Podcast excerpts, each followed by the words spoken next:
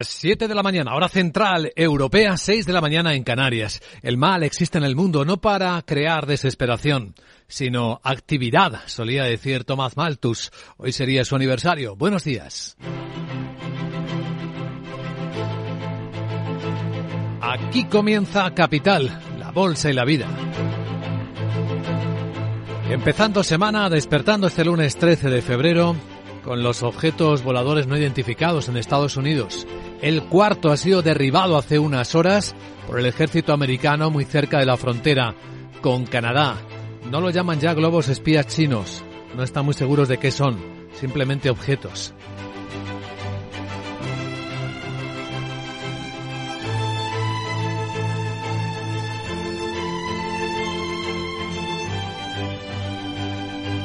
Capital la Bolsa y la Vida.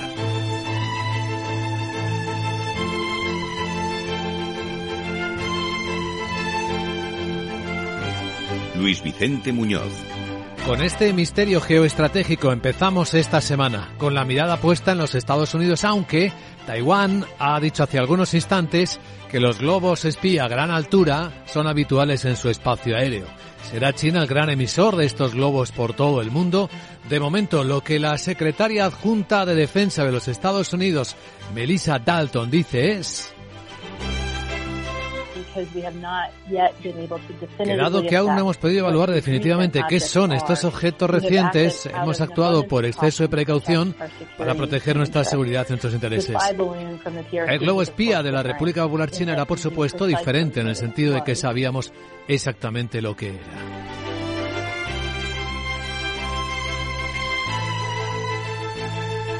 Muy arriba mirando esos objetos, mientras que muy abajo somos incapaces de ver todavía el alcance del desastre humano, humanitario y económico del terremoto en Turquía y en Siria. El número de muertes ya se acerca a la terrible cifra de 30.000 personas. Pero hay expertos que ven esta cifra multiplicarse por mucho más. Cifras escalofriantes. La secretaria, el secretario general adjunto de Naciones Unidas, Martin Griffiths, está al lado de la frontera con Siria. Y dice que va a hacer un llamamiento para una fase humanitaria de tres meses para la respuesta al terremoto. Va a requerir el tipo de generosidad de los Estados miembros y de los particulares y el sector privado que ya hemos visto en la respuesta internacional.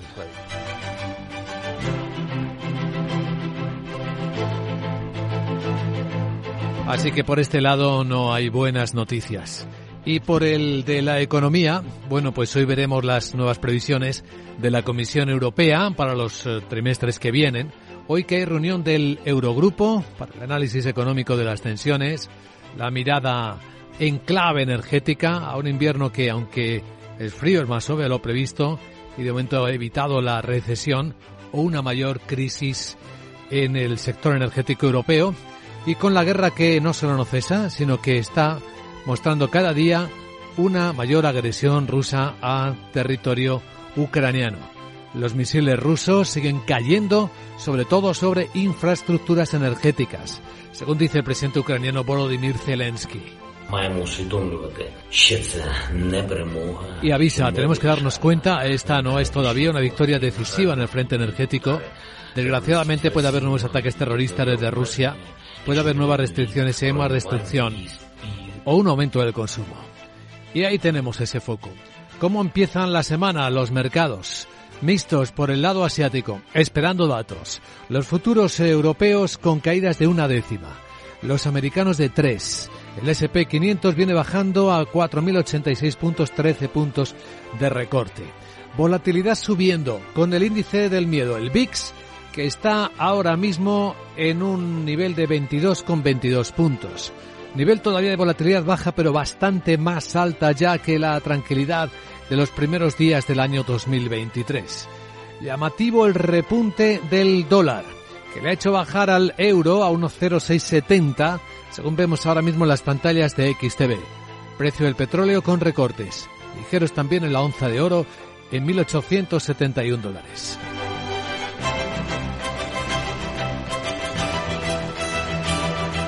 En el tiempo de valor añadido, análisis a la actualidad que nos despierta, hoy nos acompañará Juan Ignacio Crespo, analista financiero, a las 8 y 10 de la mañana, en una hora. Y después, en la gran tertulia de la economía, en este día, por cierto, mundial de la radio, María José Villanueva, Fernando Zunzunegui y Julián Salcedo nos ayudarán con el análisis de estas historias que hoy despiertan la economía y que a esta hora de la mañana presentamos en Capital Radio con Miguel San Martín.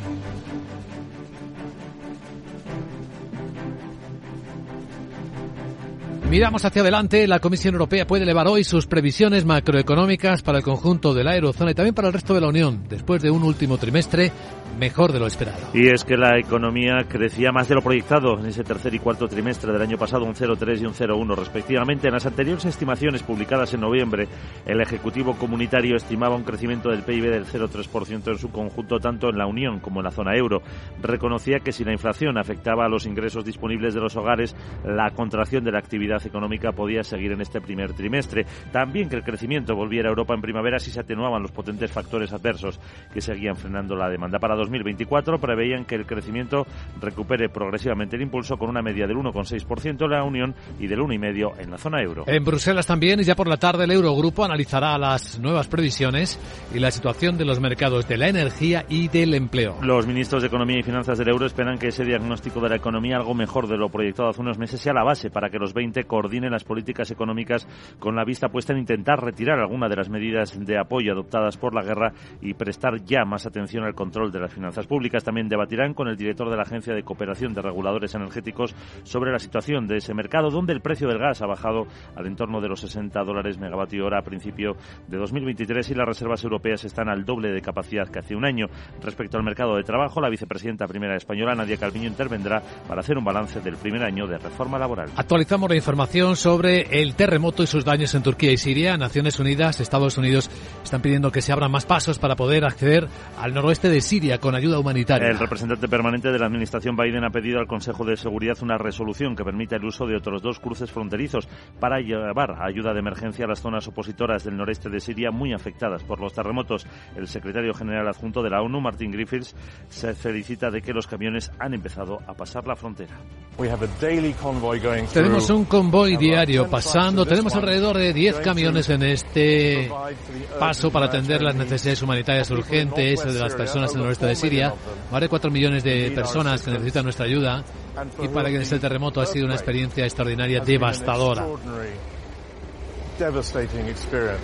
Aunque todavía siguen apareciendo algunos supervivientes, después de seis días de los seísmos, el número de muertos en ambos países supera ya los 33.000, 29.600 en Turquía y unos 3.500 en Siria. El gobierno de Erdogan ha, emitido más de un centenar de órdenes de detención a constructoras por negligencia en la obra de esos edificios derrumbados. La patronal del país calcula que las pérdidas serán de 840.000 millones de dólares. En Rusia, el presidente Putin exige resultados a su ejército después de que los únicos avances hayan sido los logrados por el grupo de mercenarios Wagner. Y es que va a tener que enfrentarse a su primer discurso en dos años sobre el estado de la nación. Será el día 21, tres antes de que se cumpla el primer aniversario de la invasión en diciembre. Ya retrasó su comparecencia al coincidir con la mayor retirada de su ejército. Según la inteligencia británica, esta semana Rusia ha perdido cerca de 850 hombres cada día, pero algo menos de los más de mil del comienzo de la guerra. Ucrania reconoce que la gran ofensiva rusa ya ha comenzado y el presidente Volodymyr Zelensky agradece el trabajo para intentar establecer los cortes de electricidad.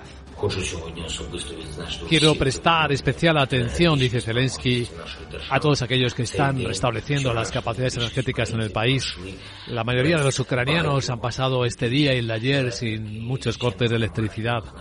Eh, por supuesto, seguía habiendo restricciones en algunas regiones y ciudades, allí donde el grado de destrucción es demasiado significativo. Por supuesto, con el comienzo de una nueva semana laboral, aumentará el consumo y por lo tanto habrá cortes programados. Según el Ministerio de Defensa de Rusia, India le ha hecho pedidos de armas por 10.000 millones de dólares y es su primer comprador mundial después de haberla suministrado por unos 13.000 millones durante los últimos cinco años. Todos los medios del mundo ocupándose de los sucesos de los globos derribados por Estados Unidos sobre su territorio. El Departamento de Defensa de Estados Unidos dice que está investigando el origen de los tres artefactos derribados en los últimos tres días. Tampoco puede confirmar aún si son chinos, como le era el globo espía batido el pasado día 4. La subsecretaria de Defensa, Melissa Dalton, explica que ahora se analizarán los restos de estos tres artefactos para tratar de conocer su origen y uso y recalca que no ha habido daños colaterales en ninguna de las operaciones de esta semana. El general de las Fuerzas Aéreas, Glenn Van Herk, tampoco se atreve a decir qué son. No voy a categorizarlos como globos, dice, por algo los llamamos objetos. Ciertamente el evento de la costa de Carolina del Sur para el globo Spiapir chino era claramente un globo, pero estos son objetos. No soy capaz de categorizarlos, cómo se mantienen en el aire. Podría ser un tipo de globo gaseoso dentro de una estructura o podría ser algún tipo de sistema de propulsión. Algunos de los restos del objeto abatido en Michigan posiblemente han caído en aguas canadienses. Están en contacto con el gobierno de ese país tanto para las operaciones de derribo como para recoger los restos. Eh, por lo demás, en el lado europeo, el eurodiputado belga Marc Tarabella ha sido detenido este fin de semana a la espera de juicio por supuestas injerencias de Qatar y Marruecos en las decisiones del Parlamento Europeo. El parlamentario socialista de 59 años fue arrestado después de ser inculpado de corrupción, blanqueo de dinero y participación en organización criminal. Otras tres personas, entre ellas la que fuera vicepresidenta del Parlamento, Eva Kaili, ya están encarceladas en este escándalo que estalló el 9 de diciembre. Las autoridades han tenido que esperar a que le fuera retirada la inmunidad. El viernes también arrestaron a otro eurodiputado socialista y también italiano, Andrea Cocciolino. Por cierto que los socialdemócratas han perdido el poder en la región de Berlín. 22 años después, la CDU se ha impuesto con claridad. El partido del canciller alemán Sol obtendría así su peor resultado de la posguerra en esta ciudad donde ocupa la alcaldía desde 2001. Según los sondeos, los, los demócratas de centro derecha liderarían con el 28,5% de los votos, seguido de socialdemócratas y los verdes, ambos con el 18,5, 10 puntos por debajo. Aunque si se unen estas dos formaciones y la extrema izquierda de Die Linke podrían volver a gobernar. Estas elecciones son la repetición de las de septiembre de 2021, después de que el constitucional alemán anulara estos comicios por el caos organizativo que se vivió en los colegios electorales de la capital alemana. En España, el presidente del Gobierno, Pedro Sánchez, anuncia que el Consejo de Ministros de mañana aprobará la subida del salario mínimo interprofesional hasta los 1.080 euros. Además, en un acto electoral en Málaga lanzaba este mensaje a la patronal para su aplicación. Pido coherencia a la patronal, responsabilidad a la patronal, porque no se puede estar reclamando sacrificios salariales a los de abajo mientras hay un festín para los de arriba. Y hay muchos empresarios y trabajadores autónomos que van a entender lo que digo. En este país no puede haber dobles varas de medir. Sánchez ha negado que en España haya un Estado sobredimensionado y que los ciudadanos vivan por encima de sus posibilidades. Ha explicado que lo que está ocurriendo en los últimos 15 años es la erosión de la clase media trabajadora, ya que mientras los precios han subido entre un 16 y un 17%, los salarios solo un 10%. Reconoce que se ha perdido poder adquisitivo. También ha destacado que España es la economía de Europa que más crece, con la tasa de empleo más alta de los, de los últimos 15 años, lo que se debe, según él, no solo a trabajadores y empresarios, sino también al acierto de sus políticas económicas. El Gobierno nombrará también mañana a Judith Arnal y Antonio Cabrales como nuevos consejeros del Banco de España. Para cubrir las vacantes de dos consejeros que finalizaban su mandato. La primera, jefa de gabinete de la vicepresidenta Nadia Calviño, es doctora en Economía y Empresa por la Universidad de Navarra, técnico comercial y economista del Estado. Cabrales, propuesto por el PP, es doctor en Economía por la Universidad de California y catedrático de la Carlos III, también premio Rey Jaime de primero de Economía del año 2021. Y antes de entrar en Capital Asia, una previsión. España podría captar en torno a 1.400 millones de dólares anuales cuando los flujos de turistas chinos al exterior se normalicen. Eso dice un estudio del banco de inversión francés Natixis, que el mundo recibirá 160.000 millones de dólares adicionales cada año cuando los ciudadanos chinos viajen con la misma intensidad, cuando lo hacían antes de la COVID-19, un proceso de que el principal beneficiado va a ser todo el continente asiático. Asegura que el porcentaje para España es pequeño, en torno al 0,9, pero el segundo tras los Estados Unidos y por delante de Francia. El gasto medio de los turistas chinos que llegaron a España en 2019 fue de más de 2.400 euros. Sí, y ahora un vistazo a la agenda, a ver qué nos trae este lunes. Hola, Sarabot, muy buenos días. Muy buenos días Luis Vicente, y tú y lunes como buen Monday no tenemos muchas cositas chulis. Te cuento que la Comisión Europea actualiza sus previsiones macroeconómicas para el conjunto de la Unión Europea y la Eurozona para 2023 y 2024. Alemania publica la balanza por cuenta corriente de diciembre y emite deuda a seis meses por un volumen de 3.000 millones de euros. También subasta deuda Francia. En España los registradores publican datos sobre la evolución de los concursos de acreedores en el cuarto trimestre de 2022 y por tanto en el conjunto del año. Bueno, Hoy sí que sí, no me vas a fallar. A ver. Es imposible que no lo sepas. ¿El qué? día se celebra hoy? Pues no, es el Día Mundial del Soltero y del Amante. ¿Cómo? Jeje. ¿Qué me Pero dices? que sí, y es bromita también la ONU puso el 13 de febrero como el Día Mundial de la Radio. Ah, Así que ¿dónde me ves mejor? Eh. ¿De narradora de Jurgol? ¿De intrépida reportera cual Rana Gustavo o de presentadora estrella de un magazín mañanero de seis horas? Eh. Yo la verdad que en todos lo haría bien. ¿Seguro? ¿A qué sí? Pues sí. te dejo que practicaré los goles. Chao. Chao. Feliz Día Mundial de la Radio, 144 años desde que la estrenara Marconi. Capital, la Bolsa y la Vida, con Luis Vicente Muñoz.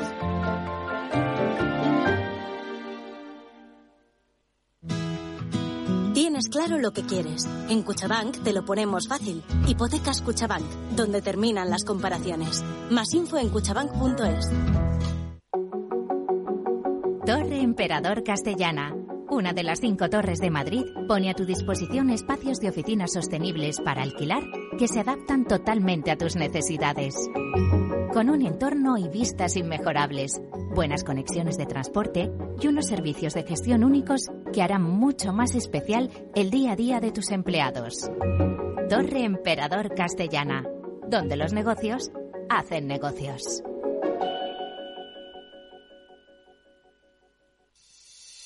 ¿Te atreves a coger las riendas de tus inversiones? Caser Asesores Financieros te ofrece la oportunidad de unirte a un grupo de profesionales independientes. Tendrás a tu alcance todas las herramientas necesarias para disfrutar de un asesoramiento diferencial, con el respaldo de una de las aseguradoras líderes en el mercado. Caser Asesores Financieros, seguros de tu inversión. Contacta con nosotros en info arroba caserasesoresfinancieros.es o en el 91 762 3442. La radio está viva, como tú. 13 de febrero, Día Mundial de la Radio.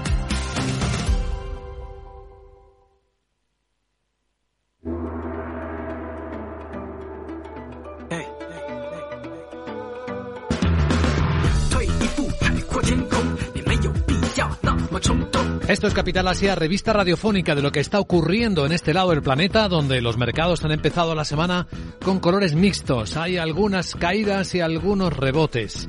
Entre las caídas en la bolsa de Tokio, que ha cerrado, ahora está ajustándose al cierre, un 0,9%. En Tokio estamos esperando ya que sea mañana, creo, ya cuando el primer ministro Fumio Kishida anuncie oficialmente quién es el nuevo gobernador del Banco Central del Japón. Sandra Torrecillas, buenos días. Buenos días, el nombre ya lo conocemos, salvo sorpresa, será Kazuo Ueda, académico y profesor y con experiencia en política monetaria porque ya fue miembro del Banco Central japonés. Los analistas están ansiosos por conocer cómo será su política monetaria. De momento ha dicho que los estímulos del Banco Central deben mantenerse. Dice, me gustaría gestionar una política monetaria basada en la economía y en el estado actual de los precios y en particular en las perspectivas de futuro. Dice Ueda que la política actual del Banco de Japón es adecuada, que la situación actual requiere la continuación de la flexibilización monetaria.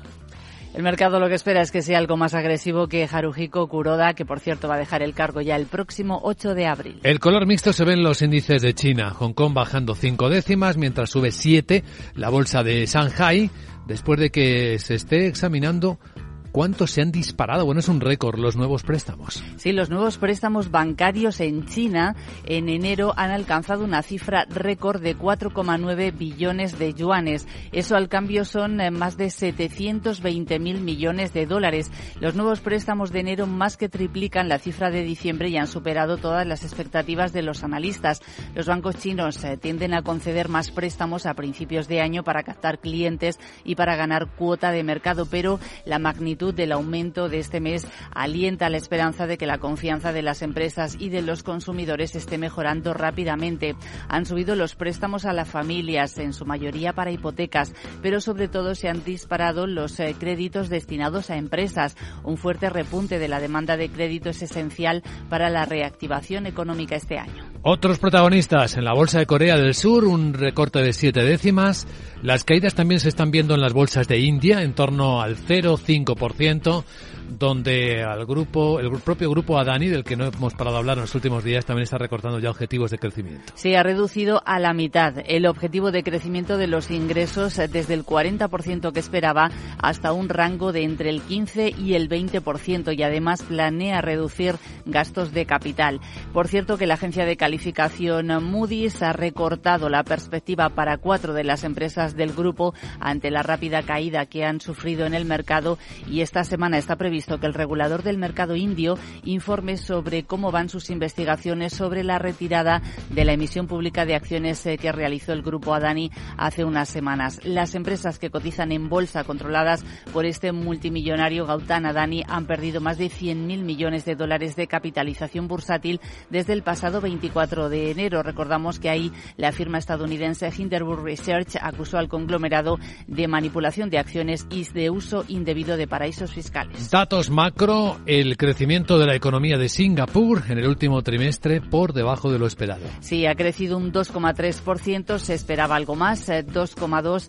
Eh, eh, sobre todo se ha visto afectada por la desaceleración de la economía mundial y un comportamiento más débil de lo previsto del sector de la construcción y de los servicios. La cifra de todo 2022, el PIB de Singapur ha subido un 3,6%, también por debajo de la estimación inicial, que era un 3,8%. Lo que sí hace el gobierno gobierno de Singapur es mantener las previsiones de crecimiento para este año, aunque la, la horquilla es bastante amplia, desde el 0,5 hasta el 2,5%. Señala que la demanda externa está mejorando, espera que lo haga sobre todo la de China, aunque también las perspectivas de crecimiento de las economías de Estados Unidos y de la zona euro dice que siguen siendo débiles. Bueno, ¿y entre los protagonistas empresariales? Pues tenemos varios. Eh, el mayor banco del sudeste asiático, DBS, que ha elevado el beneficio en el cuarto trimestre un 68%, entre otras cosas por el incremento de los tipos de interés, supera previsiones, mantiene objetivos anuales y en la bolsa australiana estamos viendo un desplome del 22% en la empresa de casinos Star Entertainment. Está tocando mínimos históricos. Ha tenido que provisionar más de 1.100 millones de dólares por una nueva regulación sobre los casinos en Nueva Gales del Sur que incluye más impuestos. Y un apunte más, Nissan Motor y Renault van a invertir 600 millones de dólares, van a fabricar seis nuevos modelos en la India, incluidos dos coches eléctricos. Esto es Capital Asia.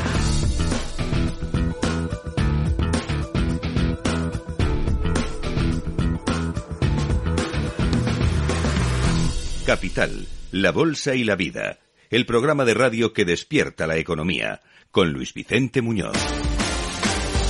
Y en nuestro foco esta mañana, la esencia de la inversión más conservadora. Son señales que el mercado está enviando.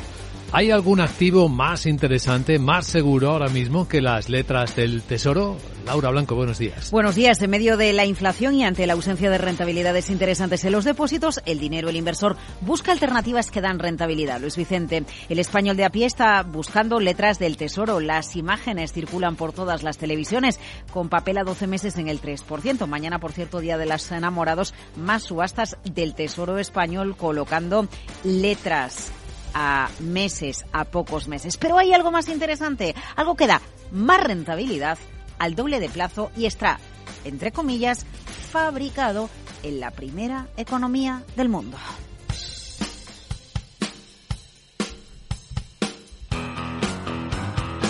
Este activo se llama bono americano, ese es su sello de garantía. Impago de los Estados Unidos, muy improbable. ¿A qué plazo?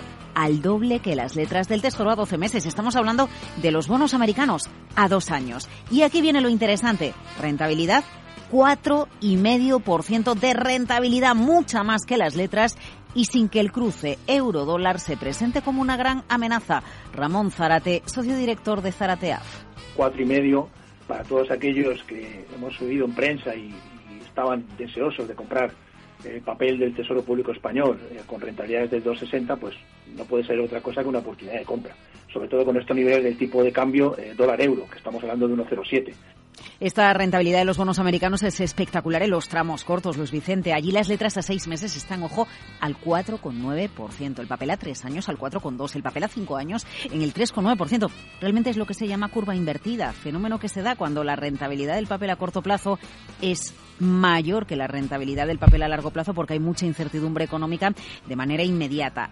Zárate asegura, lo ha hecho en Capital Radio, que en el caso de el papel a dos años americano estamos ante una oportunidad histórica. En principio parece una oportunidad interesante e histórica para aquellas carteras incluso más conservadoras, porque se minimiza el riesgo de tipo de cambio. Y si alguien no quiere irse a los Estados Unidos, pues lo más parecido que tenemos en Europa, en euros, no es tanto el bono del Tesoro español, sino el papel italiano. Lo más parecido que hay en rentabilidad son papel a, dos años del Tesoro italiano que está a 2.26.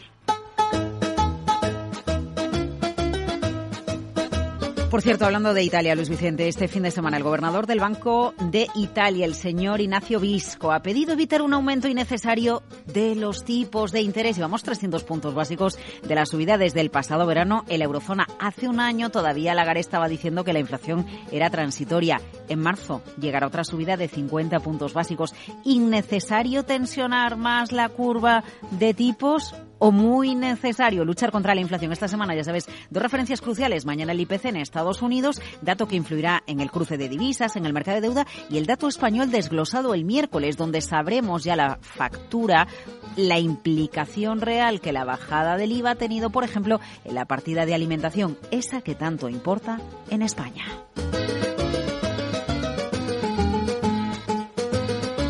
Bueno, y estamos a punto de cumplir un año de la guerra en Ucrania y la energía sigue en nuestro foco. En nuestro foco. Y fíjate lo que le está sucediendo a Rusia. Sanciones por parte de Europa. Dejamos de comprarle energía con materiales fósiles, pero Rusia está encontrando sustitutos, alternativas, países que le compran su energía porque además Rusia está bajando el precio.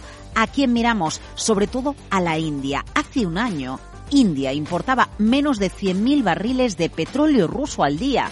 Ahora importa más de un millón de barriles de petróleo ruso al día. Vamos a los números. ¿Qué supone esto? Pues mira, en abril de 2022, India pagaba a Moscú 866 millones por sus barriles de petróleo. La última factura, la de noviembre, la que nos consta, de la que tenemos factura, 3.100 millones. Es decir, Europa le trunca las cuentas públicas a los rusos, pero Rusia se busca la vida y los países asiáticos están siendo los grandes beneficiados por la rebaja de precios. La pregunta es, ¿hace que los países asiáticos con una energía más barata a la larga puedan ser más competitivos? Bueno, y una mirada al espectáculo deportivo más importante de cada año por estas fechas en los Estados Unidos que también tiene forma de índice en algunos casos. Claro, el índice de la Super Bowl, de Super Bowl Indicator. ¿Alguien se cree que el resultado de la Super Bowl determina de verdad lo que va a pasar este año en Wall Street? Pues cuidado porque el estudio de The Super Bowl Indicator que nace en el año 1978 se sigue de manera anecdótica y dice que como gane la final un equipo de la conferencia americana AFC, el año será bajista para el Dow Jones y de Kansas City Chiefs los ganadores pertenecen a ese lado. ¿Va a ser un año bajista en Wall Street? Bueno, cada uno que llega a sus conclusiones. A mí lo que me llama la atención, Luis Vicente, es que 30 segundos en la Fox se han vendido la final de la Super Bowl por 7 millones de dólares, que el gran ausente, los anuncios de publicidad donde la cerveza y los doritos siguen siendo los grandes clásicos, el gran ausente han sido las criptomonedas y si aquí miramos quién se siente en el palco de Bernabéu, yo miro quién se siente en el palco de la Super Bowl y Rupert Murdoch ha tenido a su derecha al mismísimo Elon Musk.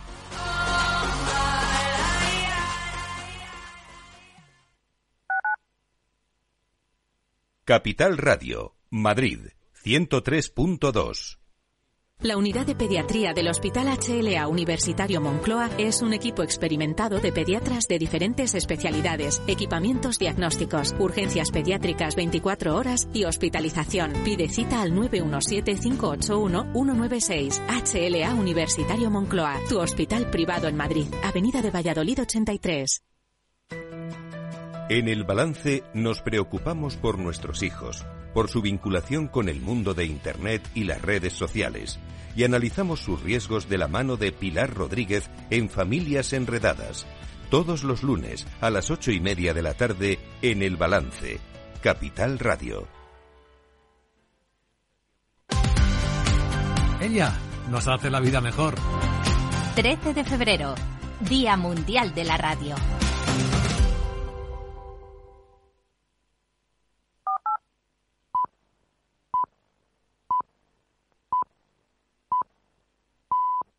Son las siete y media de la mañana, hora central europea, seis y media en Canarias. La capacidad de crecimiento de la población es infinitamente mayor que la capacidad de la Tierra para producir alimentos para el hombre.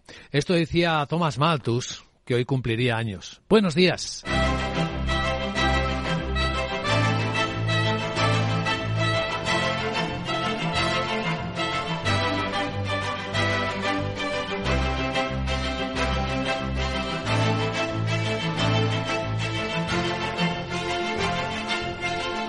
Capital, la Bolsa y la Vida, con Luis Vicente Muñoz.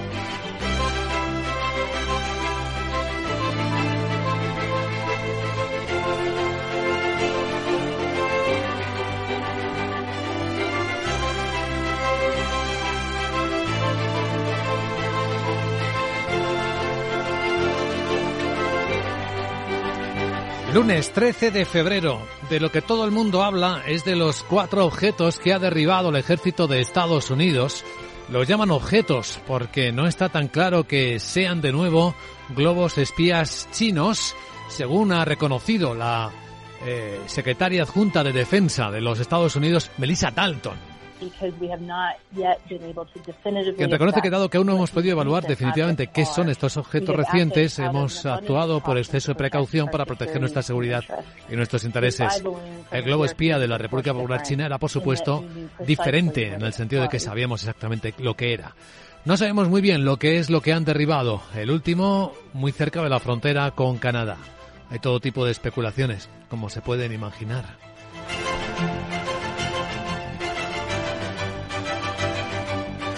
Sin embargo, hay algunas informaciones esta mañana, Financial Times los lleva en su portada, como lo que Taiwán advierte. Los globos militares chinos de alta altura vuelan con mucha frecuencia sobre su espacio aéreo. La isla dice que eh, ha venido observando docenas de aviones de vigilancia y otros objetos, recopilando datos en lo que creen que es la preparación para una posible invasión. Hay otra que continúa, la de Rusia sobre territorio ucraniano. En las últimas horas, más objetivos energéticos han sido alcanzados por los misiles rusos. Aún así, Zelensky dice que se van defendiendo el presidente ucraniano como pueden. Y avisa de que tenemos que darnos cuenta que esta no es todavía una victoria defensiva en el frente energético. Desgraciadamente puede haber nuevos ataques terroristas desde Rusia y puede haber nuevas restricciones y hay más destrucción o crecimiento del consumo el consumo energético. Hoy la Comisión Europea va a publicar precisamente las previsiones económicas para la eurozona y para el conjunto de la Unión, después de que el último trimestre arrojara datos mejor de lo esperado, quizás por un invierno más cálido de lo que en principio se preveía y por lo tanto con menor consumo energético. Ese será uno de los focos importantes con los que comience esta semana. En los mercados ya se nota un poco más de volatilidad, un poquito más de prevención o de miedo a espera de nuevos datos de inflación mañana en Estados Unidos y algunos más, tenemos los futuros americanos expresando esta cautela con recortes del SP ahora mismo de tres décimas, de 12 puntos abajo, 4.088. Los futuros europeos vienen más calmados, bueno, planos prácticamente, el Eurostox en 4.202.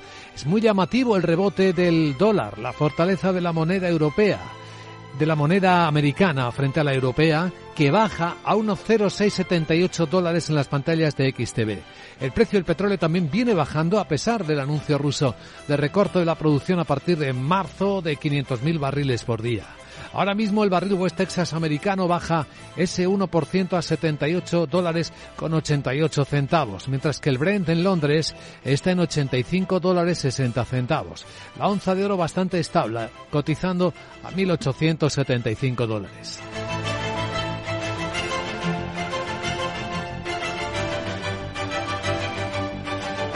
Estamos a una semana prácticamente del terremoto en Turquía y Siria y la escena no puede ser más terrible. Cada día que pasa sube la lista de muertes confirmadas, de víctimas mortales. Ya estamos cerca de las 30.000 personas. Pero hay predicciones que son terroríficas y que ni vamos a recoger hasta ver los datos oficiales. Estamos observando cómo Naciones Unidas está intentando trabajar sobre el terreno con enormes dificultades por las infraestructuras destruidas o por los problemas para operar en Siria, como el secretario general adjunto de Naciones Unidas reconoce en ese lugar, Martin Griffiths. Cuando anunciaba que van a hacer un llamamiento para una fase humanitaria de tres meses para la respuesta al terremoto, vamos a requerir el tipo de generosidad de los Estados miembros y de particulares y de privados que ya hemos visto en la respuesta internacional.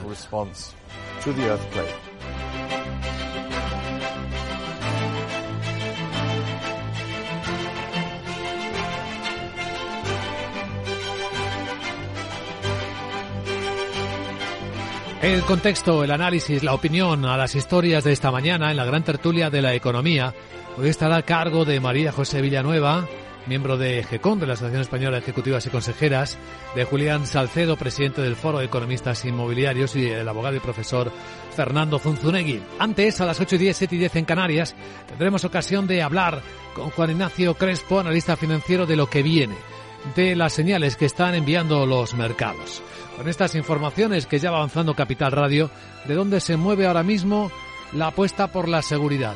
Y no, bueno, y parece que hay algo incluso más seguro, más atractivo que las letras del Tesoro americano. Lo puedes ver en capitalradio.es en nuestra web. En un instante vamos a ofrecer el primer análisis de preapertura de las bolsas europeas con sus protagonistas, en cuanto recorramos con Miguel San Martín algunas de las claves que van a movernos hoy en clave económica. Entre ellas las previsiones macro que va a publicar en unas horas la Comisión Europea para los países del euro y del resto de la Unión y es que la economía mm, pueden eh, subir las previsiones porque la economía ha crecido más de lo proyectado en el tercer y cuarto trimestre del pasado año. En las anteriores estimaciones, las que publicó en noviembre, el Ejecutivo Comunitario estimaba un crecimiento del PIB del 0,3% en su conjunto, tanto en la Unión como en la zona euro. Reconocía, eso sí, que si la inflación afectaba a los ingresos disponibles de los hogares, la contracción de la actividad económica podía seguir durante este primer trimestre. También que el crecimiento podía volver a Europa en primavera si se atenuaban los potentes factores adversos que siguen frenando la demanda. Para 2024 prevén que el crecimiento económico recupere progresivamente el impulso y en ese mes de noviembre creían que iba a crecer un 1,6% la Unión, una décima menos la zona euro. También en Bruselas y por la tarde el Eurogrupo, los ministros de Economía de la zona euro, van a analizar las previsiones y la situación de los mercados de la energía y el laboral. Los eh, titulares de Economía y Finanzas del euro esperan que ese diagnóstico de la economía algo mejor de lo proyectado sea la base para que los 20 coordinen las políticas económicas con la vista puesta en intentar ya retirar algunas de las medidas de apoyo adoptadas por la guerra y prestar más atención al control de las finanzas públicas. También debatirán con el director de la Agencia de Cooperación de Reguladores Energéticos la situación del mercado del gas y el estado de las reservas. Y respecto al mercado de trabajo, la vicepresidenta primera, Nadia Calviño, va a intervenir para hacer balance del primer año de la reforma laboral en España. Por lo demás, y respecto al terremoto, Naciones Unidas, también Estados Unidos están pidiendo la apertura de más pasos para poder acceder al noroeste de Siria con ayuda humanitaria. El representante permanente de la administración Biden ha pedido al Consejo de Seguridad una resolución que permita el uso de otros dos cruces fronterizos para llevar ayuda de emergencia a las zonas opositoras del noroeste de Siria muy afectadas por los terremotos. El secretario general adjunto de la ONU y responsable de coordinar la ayuda a este desastre, Martin Griffith, se felicita de que los camiones han empezado a pasar la frontera.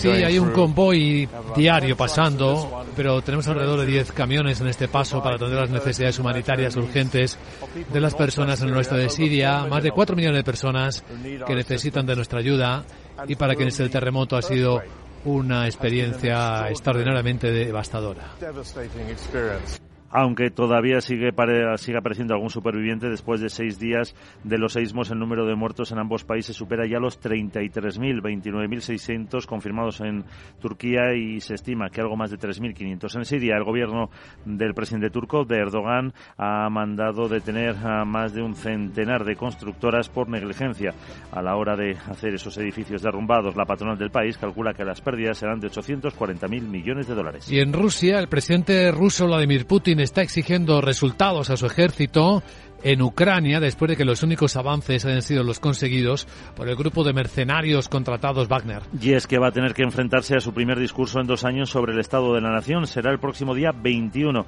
tres antes justo de que se cumpla el primer aniversario de la invasión en diciembre. Ya retrasó su comparecencia a coincidir con la mayor retirada de su ejército. Según la inteligencia británica, esta semana Rusia ha perdido unos 850 hombres al día, menos de los más de mil al comienzo de la guerra. Ucrania reconoce que la gran ofensiva rusa ya ha comenzado y el presidente Volodymyr Zelensky agradece el trabajo para restablecer la electricidad. Quiero prestar especial atención, dice Zelensky, a quienes están restableciendo la capacidad energética de nuestro país. La mayoría de los ucranianos ha pasado el día de hoy, el ayer, sin muchos cortes de electricidad, pero por supuesto sigue habiendo restricciones en algunas regiones y ciudades, allí donde el grado de destrucción es demasiado significativo.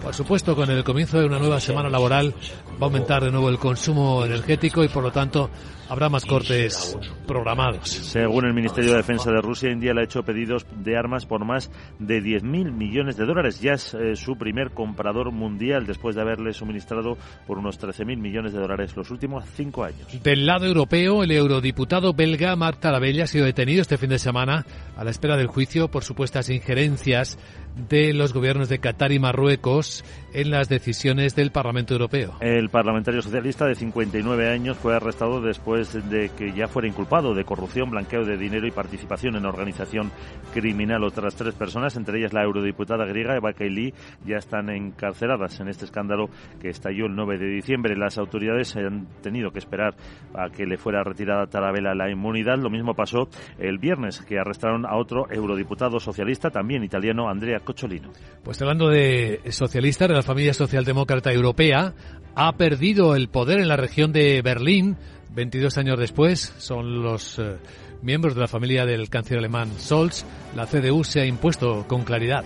Así, el partido gobernante en Alemania ahora obtendría su peor resultado de la posguerra en esta ciudad donde ocupa la alcaldía desde 2001. Según los sondeos, los demócratas cristianos de centro derecha liderarían con el 28,5% de los votos seguidos de los socialistas y los verdes. Ambos se quedan con el 18,5, 10 puntos menos. Aunque si se unen estas dos formaciones y la extrema izquierda de Die Linke podrían volver a gobernar. Estas elecciones son la repetición de las de septiembre del 21 después de que el constitucional del país los anulara por el caos organizativo que se vivió en los colegios electorales de la capital alemana. Por lo demás, en el comienzo de la semana ya sabemos que mañana el Consejo de Ministros aprobará la subida del salario mínimo interprofesional hasta los 1.080 euros. Así lo ha anunciado el presidente del Gobierno, Pedro Sánchez, en un acto electoral en el que también ha mandado un mensaje a la patronal COE. Pido coherencia a la patronal, responsabilidad a la patronal, porque no se puede estar reclamando sacrificios salariales a los de abajo mientras hay un festín para los de arriba. Y hay muchos empresarios y trabajadores autónomos que van a entender lo que digo. En este país no puede haber dobles varas de medir.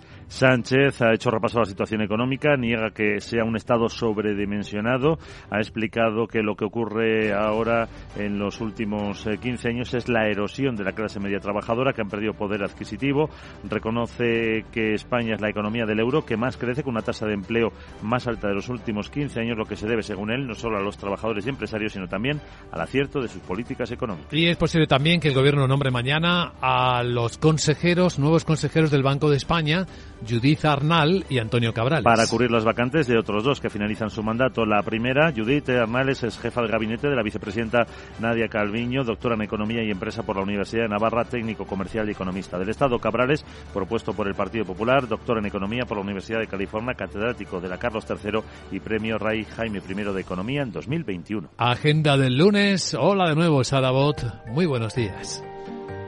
Muy buenos días Luis Vicente, sé que no se te olvida que este 13 de febrero, San Solterín, eh. también es el día de la radio así que vamos a despertar a todos mis oyentes. A ver. Eh. Sara.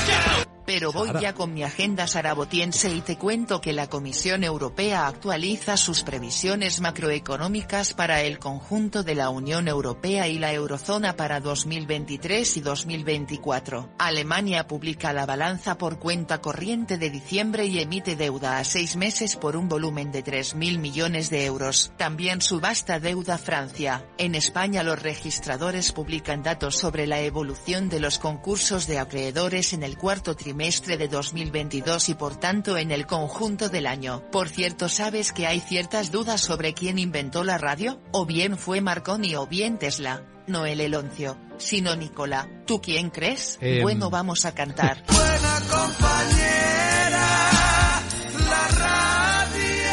Bueno, bueno, bueno. Y es que al final valemos pato. Jeje. Chao. Y estos tus amigos de la radio.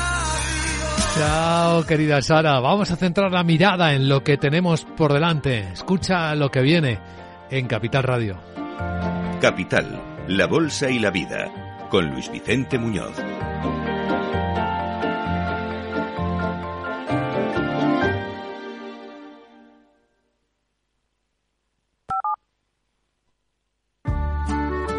Este San Valentín me pido pasarlo contigo. Y también te puedes pedir unas Adidas Originals Niza Low por solo 69,95 euros. El próximo 14 de febrero te pido por San Valentín, porque el amor bien merece un día. El corte inglés, en tienda web y app.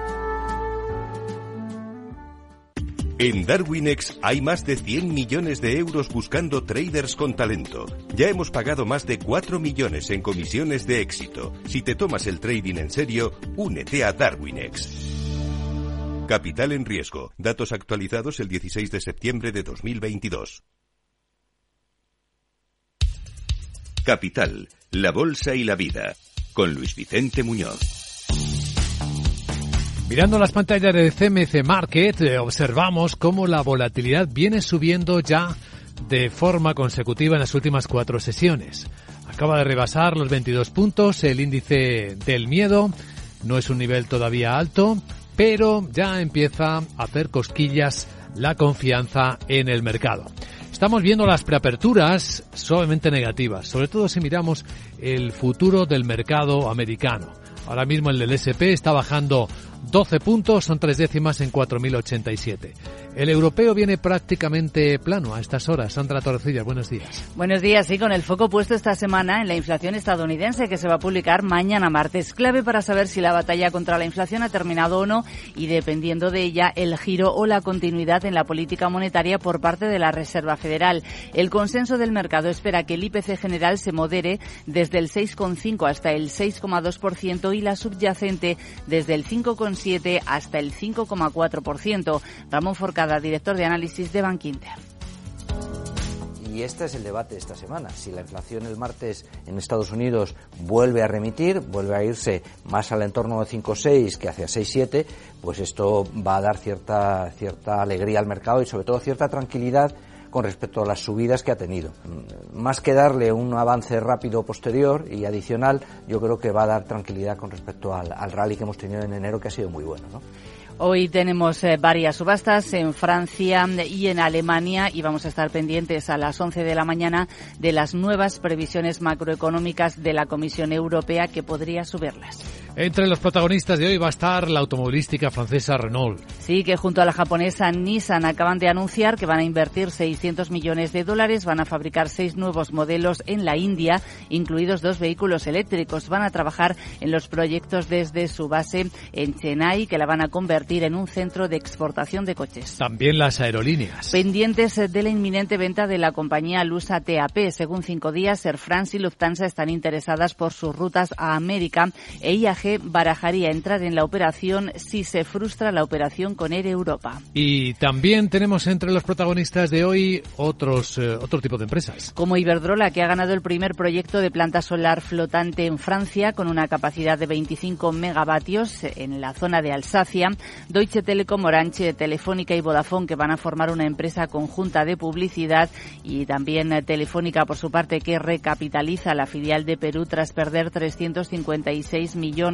Atención también a Niesa, que no va a consumar la ampliación de capital con el grupo empresarial Es Capital. Y tan interesante como la renta variable está la renta fija. Laura Blanco, buenos días. Buenos días. A la espera de una nueva colocación del Tesoro de papel a corto plazo mañana, Día de los Enamorados, mañana martes, los asesores recuerdan que hay activos en el mercado de bonos que resultan más interesantes que las letras del Tesoro y con muchísima seguridad, tanto que Ramón Zárate, socio director de Zárate EAF, habla de oportunidad histórica. Se refiere en concreto al bono americano a dos años que ofrece una rentabilidad del 4,5%. Cuatro y medio para todos aquellos que hemos subido en prensa y, estaban deseosos de comprar el papel del Tesoro Público Español eh, con rentabilidades del 2,60, pues no puede ser otra cosa que una oportunidad de compra. Sobre todo con estos niveles del tipo de cambio eh, dólar-euro, que estamos hablando de 1,07. Cuidado porque el dato que mañana se publica en Estados Unidos de inflación afectará directamente a un mercado de deuda. En Estados Unidos el seis meses está casi al 5%, el papel a tres años en el 4,2%. Y a continuación en Capital Radio, la perspectiva desde Wall Street.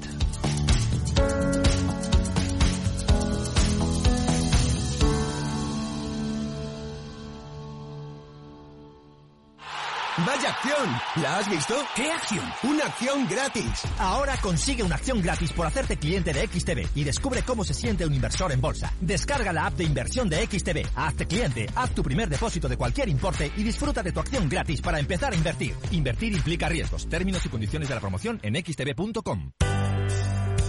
Con perspectiva americana, Miguel. Pues Wall Street terminó la semana con pérdidas el S&P 500, bajada del 1,1, su primera caída semanal en tres semanas y su mayor pérdida desde el año 22. El Dow y el Nasdaq se dejaron un 0,2 y un 2,4 respectivamente. En la agenda del día tenemos este lunes subasta de deuda a tres y seis meses. Para mañana uno de los datos más esperados de toda la semana en Wall Street, que es el IPC mensual. Se espera que repunte tres décimas, un 0,4% en enero hasta el 6,2% interanual. También tendremos el Redbook de ventas minoristas y hablan tres miembros de la Fed para el miércoles.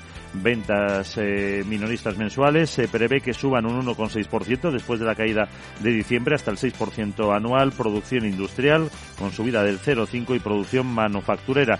Para el jueves renovaciones de subsidio por desempleo, índice de precios a la producción e inicio de construcción de viviendas y para el viernes los precios de exportación. Entre los resultados empresariales que se van a publicar en Estados Unidos esta semana destacan los de Coca-Cola, mañana martes, Excelon o Ecolab. Y ahora veamos cómo están acercándose ya al cierre los mercados de Asia.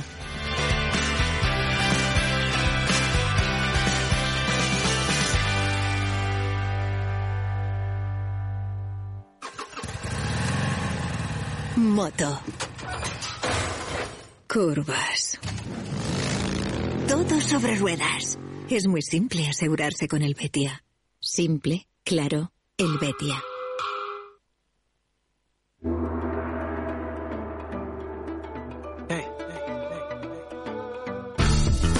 Pues mercado mixto en el lado asiático. Tenemos a la bolsa de Tokio que tras los ajustes ha cerrado con una caída del 0,9%. Ahí esperando que mañana se nombre oficialmente al nuevo gobernador del Banco Central del Japón. En China, mixtos los mercados. Hong Kong cayendo seis décimas, Shanghai siete décimas y los analistas asombrados por cómo han batido récord los nuevos préstamos bancarios. En Corea del Sur caída de siete décimas, siete décimas es lo que está bajando también la bolsa de India, donde el consorcio del multimillonario Adani ha revisado a la baja, por cierto, sus expectativas de ventas. Está sufriendo un importante vía crucis que continúa.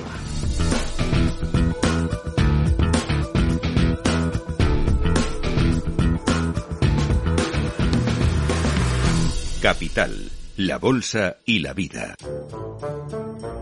Un apunte legal. La Comisión de Mercados y Competencia ha cerrado una investigación contra la aseguradora que comunicó a sus clientes que tenían que suprimir prestaciones por ley durante la pandemia. Vamos a verlo con nuestro abogado Arcadio García Montoro. Buenos días, abogado. Buenos días, Luis Vicente. ¿De qué hablamos? Pues del acuerdo que ha llegado la aseguradora de KV con la CNMC porque eh, tras una investigación abierta eh, por esta última, porque la compañía anuló de forma unilateral las pólizas de incapacidad temporal por ciertos asegurados durante la pandemia. Les incitaba a contratar otros servicios. No, los hechos dirigidos a trabajadores autónomos ocurrieron durante el estado de alarma y les decían que estaban obligados por ley a aceptar unos cambios, algo que no era cierto. Bueno, la investigación, con una denuncia realizada a través del buzón habilitado para estos fines inició, se inició durante la pandemia. ¿Y a qué compromisos ha llegado la aseguradora? Pues primero va a hacer una campaña comprobando la situación de los clientes afectados, luego se ha comprometido a indemnizarles con la cantidad que les correspondía si durante la pandemia sufrieron un siniestro de incapacidad temporal y también les va a compensar si contrataron el seguro de incapacidad temporal con otra compañía y resarcirá, bueno, si contrataron también la cobertura de hospitalización. En conclusión. Bueno, pues un ejemplo de cómo una denuncia individual puede acabar con prácticas abusivas. Gracias, abogado.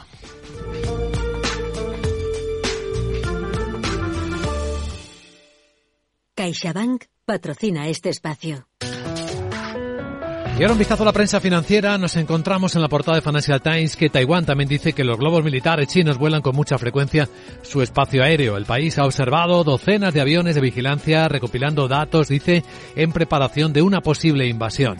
Wall Street Journal habla de lo que todo el mundo habla. Estados Unidos ha derribado el cuarto objeto sobre América del Norte. El objeto estaba a 20.000 pies sobre el lago Huron, dijo el Pentágono, subrayando su defensa intensificada del espacio aéreo norteamericano desde el descubrimiento de un presunto globo espía chino. Cuenta también el diario americano que los inversores huyen de los fondos de acciones estadounidenses.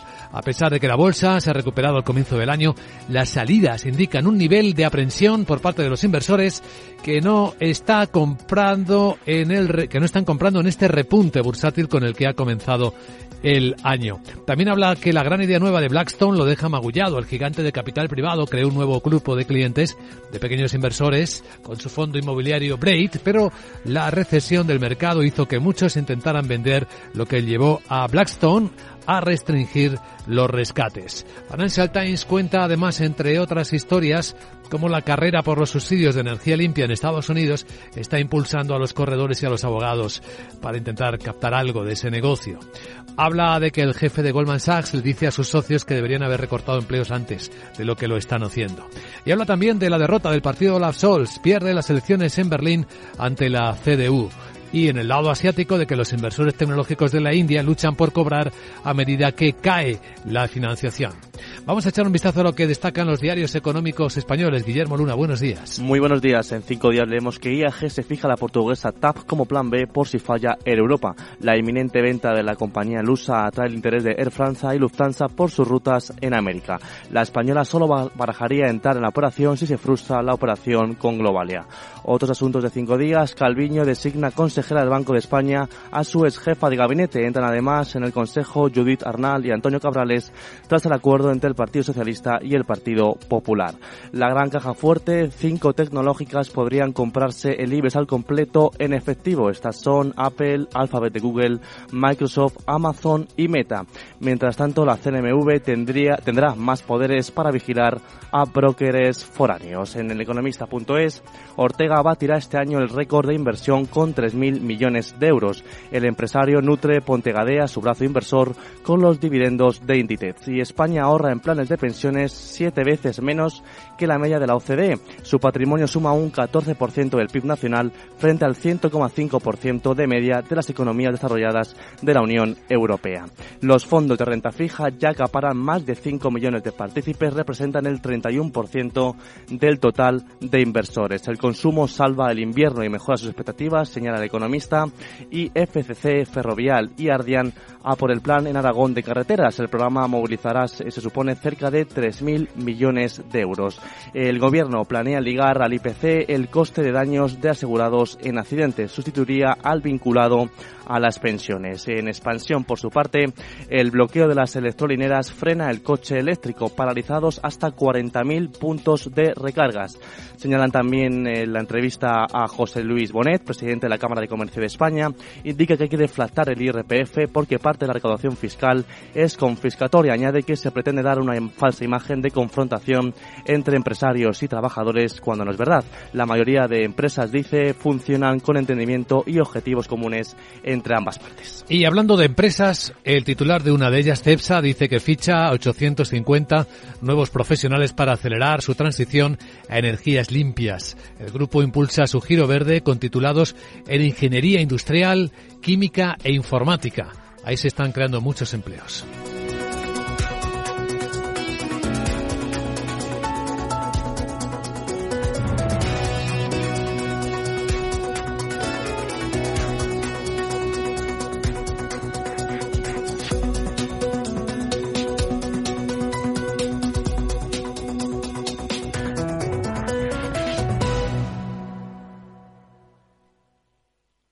CaixaBank ha patrocinado este espacio.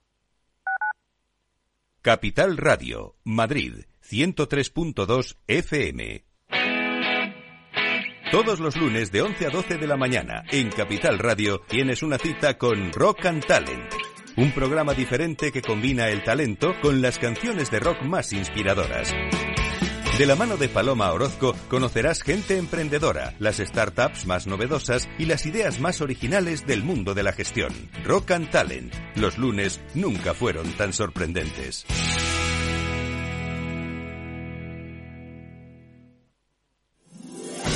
15 años con personas y empresas dan para muchas opiniones, reflexiones y conocimientos de recursos humanos. Escucha el Foro de los Recursos Humanos todos los lunes a las 12 del mediodía en Capital Radio, un punto de encuentro de excepción con personas y empresas, con Francisco García Cabello.